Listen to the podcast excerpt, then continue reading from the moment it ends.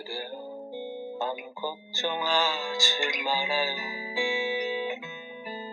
우리 함께 노래합시다. 그대 아픈 기억들 모두 그대여. 그대 가슴에 깊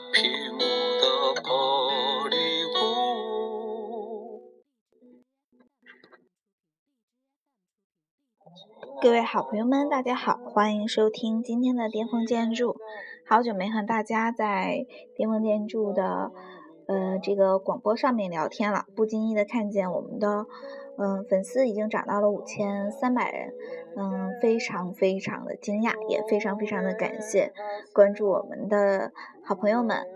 嗯，其实这一个月我们的国家呢也发生了很多的变化，嗯。在和我们建筑师比较有关的呢，就是已经停了两年的建筑师注册考试，呃，已经开始，呃，在今年恢复了，呃，我们明年的五月份呢就开始呢可以进行继续的这个注册建筑师的考试了。那么我今天呢，想跟大家分享的一篇文章的名字呢，叫做《注册建筑师考试不是你的全部青春》。嗯，因为什么呢？因为，嗯，面面老师呢，也是，呃，身边呢有好多好多的人，嗯，来。考这个注册建筑师考试，那么呃，面面老师身边有很多人呢，他们可能就是呃两年就把这个注册建筑师考试就过了，还有呢，呃，就是过考试考了四五年、七八年的这种都有，那更多的呢，就是考了八年以后，然后又轮着又来再来一轮的。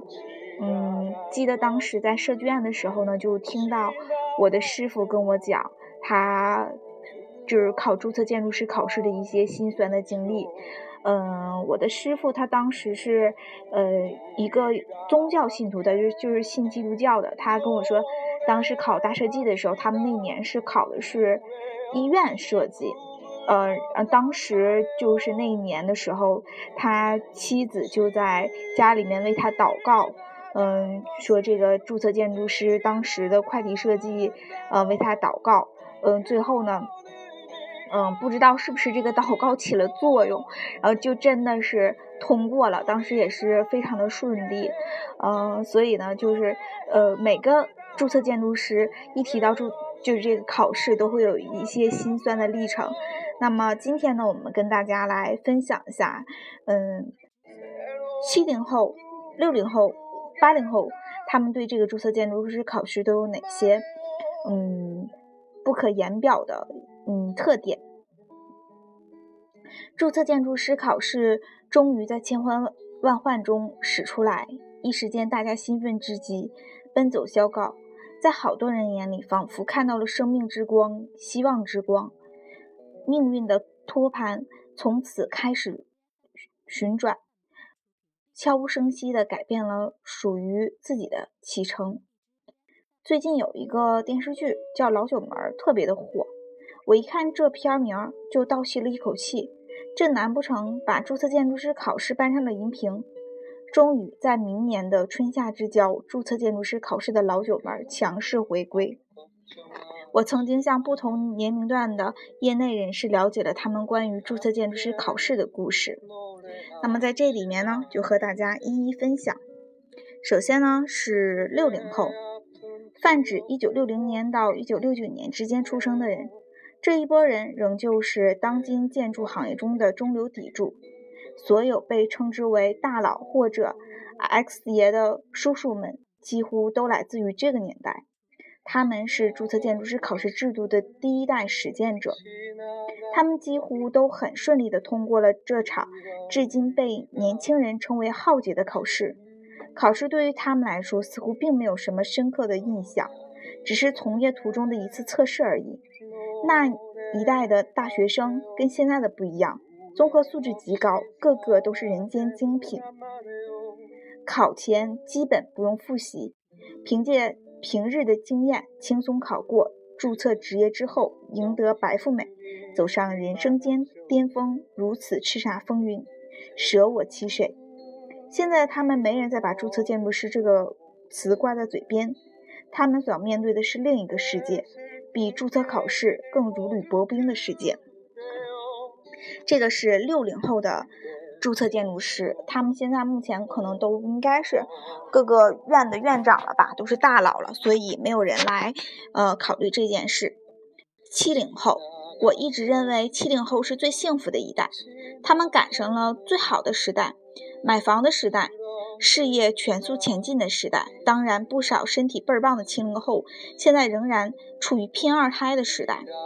就注册建筑师考试，他们也赶上了好时代。七零后这波人比较特殊，在注册建筑师这件事上，要细分为七零后和七五后。别小看这个分界线，这是一个重要的考试分界线。七零后出生的人，这波建筑师在参加注册。建筑师考试的时候，大多已经工作了十年左右。那个年代，一年也就做一两个项目，而且通常是从头做到尾的全过程。每一个工作十年的建筑，都积累了丰富而扎实的项目经验，不偏科。我认识大多七零后，都是一两年内迅速的结束了这场战役。在跟七零后的注册建筑师沟通中，还是没人把注册考试当什么大事儿。大家该买房买房，该炒股炒股，该陪甲方打麻将打麻将，什么都不影响，人生始终在攀爬之中。七五后就不一样了，注册建筑师的考试魔咒就此拉开序幕。嗯，我认识的七零后目前都基本上是项目负责人这个级别的，所以相对来说，对于他们来说，在项目里面更加的得心应手。好，那么现在说说我们八零后。刚才七零后单拎出来的七五后，可以归结为八零后这一对儿。自打我们这波人开始参加注册建筑师考试之后，考试的难度就比较不好掌握了。我曾经在《江建》一书中用大量的篇幅描写过我所见到的注册建筑师考场的曼妙的场景。带着嗷嗷待哺的婴儿来参加考试，只为了不因断奶的建筑师新妈妈。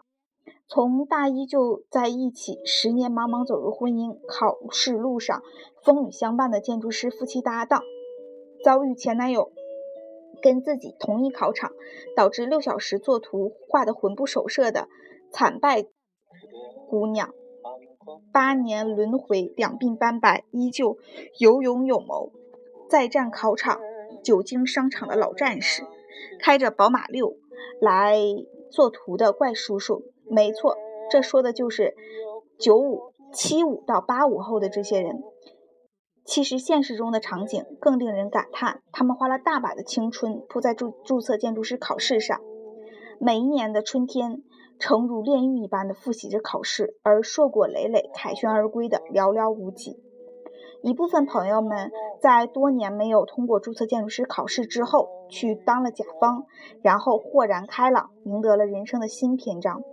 一部分朋友在多年没有通过注册建筑师考试之后，干脆不去考了，避免与比自己资历低快十年的同志一起奋战在考场，那场面的真尴尬。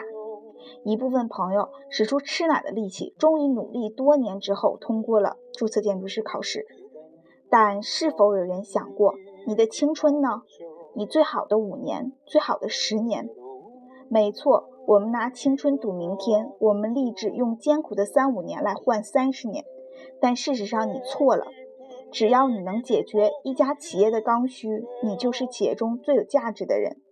而如今，设计业企业已经不需要那么多的注册建筑师了。考取了注册建筑师。一不能证明你设计水平的精湛，二不能证明你管理水平的先进，唯一可以证明的就是你自己。无论如何，请记得，注册建筑师考试依旧是我们成为职业建筑师的唯一途径，别无他则。注册建筑师考试仍旧是我们去掉图标名字前路人甲的唯一途径。注册建筑师考试。依然是你在设计岗位上继续前行的基础，就像英语四级一般平常，却必须通过。但注册建筑师考试无法改变你的命运，它不是你的全部青春。因为呢，妙妙老师比较年轻，没有经历过呃我们的一级注册建筑师考试。那么我们今天呢，请来了一个曾经考过注册建筑师考试的布鲁老师，让他跟我们来分享一下他的心路历程。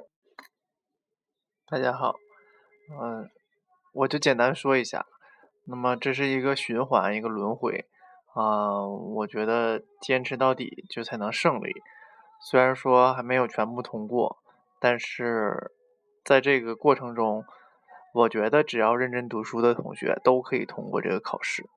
啊，他们都说这个呃考试只要通过了几门设计课，就基本上算是通过了。好，还好我还没有通过，所以还仍需需要努力。那么又要又要开始考试了，所以感觉呃肩上的担子就重了起来。呃，那就擦干这个汗水，准备开始踏上新的历程。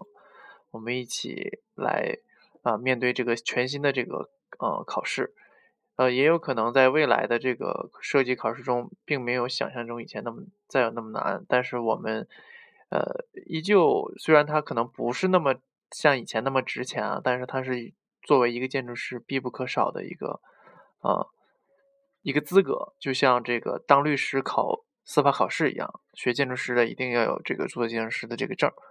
嗯，也希望大家鼓起勇气，好好复习啊，早日能获得这个注册建筑师头衔。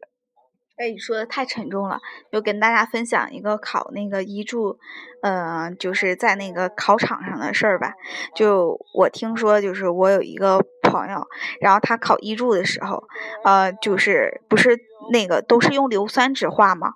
画完了以后的话，就是呃。画错的话是用刀刮的，不像咱们现在就是可能是就是用涂改液啊什么的，结果不小心一刮，把那个自己的手刮破了，整个的他的那个血就流在了那个硫酸纸上。后来他这个注册建筑师的一级考试就顺利的没有通过。卜老师，你有没有身边的同志的这种艰辛的里程？没有，我就知道有一个人把考点记错了，然后他他就来不及考试了，很惨。啊，对，我记得你有一次就是注册建筑师考试，他明明就是说他是应该是去考呃一注的，然后结果去了二注的考点，然后结果就那个废了，是吗？还有很多人，他们就是注册建筑师考试，就是当做一个休闲的过程。我记得当时我们在设计院的时候，设计院特别忙嘛，就只有注册考试。考试的那三天嘛，然后大家就都请假，就不管是考不考，大家都请假，然后呃，有的人就回去直接就睡觉了，嗯，就是以这个来作为休息的一个时间。嗯，卜老师还有什么想跟大家分享的吗？关于注册建筑师考试这块？多看真题，多背诵，嗯，这个几率通过的几率就很大，嗯。好，那我们今天呢，就是聊注册建筑师考试，也希望大家能够如愿以偿的通过它。嗯，但是要记住，注册建筑师考试并不等于你的青春。那么我们今天的节目就到这里，谢谢大家。